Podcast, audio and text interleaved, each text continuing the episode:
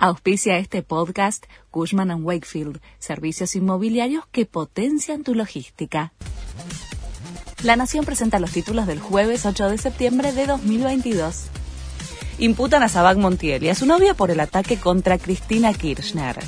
Al indagarlos, la jueza María Eugenia Capuchetti consideró que la pareja actuó con acuerdo previo y buscó aprovechar el estado de indefensión de la vicepresidente.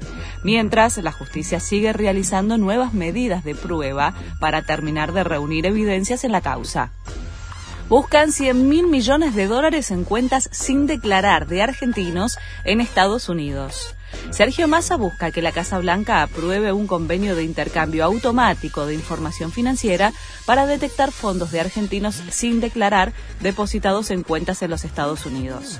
Massa ya lo planteó en la Casa Blanca y llevará el tema a las reuniones previstas con David Lipton en el Departamento del Tesoro.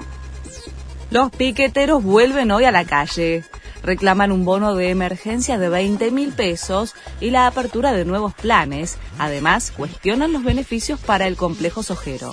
La concentración, desde las 11 de la mañana, incluye el corte del puente Pueyrredón y movilizaciones en todo el país. Más de 30.000 hinchas recibieron a Mauro Icardi y Wanda Nara en Estambul. El delantero llegó a Turquía, donde jugará a préstamo por un año, y los fanáticos se mostraron enloquecidos. Hoy se realizará la revisación médica para poder empezar a jugar en el Galatasaray turco, que compite en una liga de menor rango que las anteriores en las que jugó Icardi. Flamengo eliminó a Vélez de la Copa Libertadores.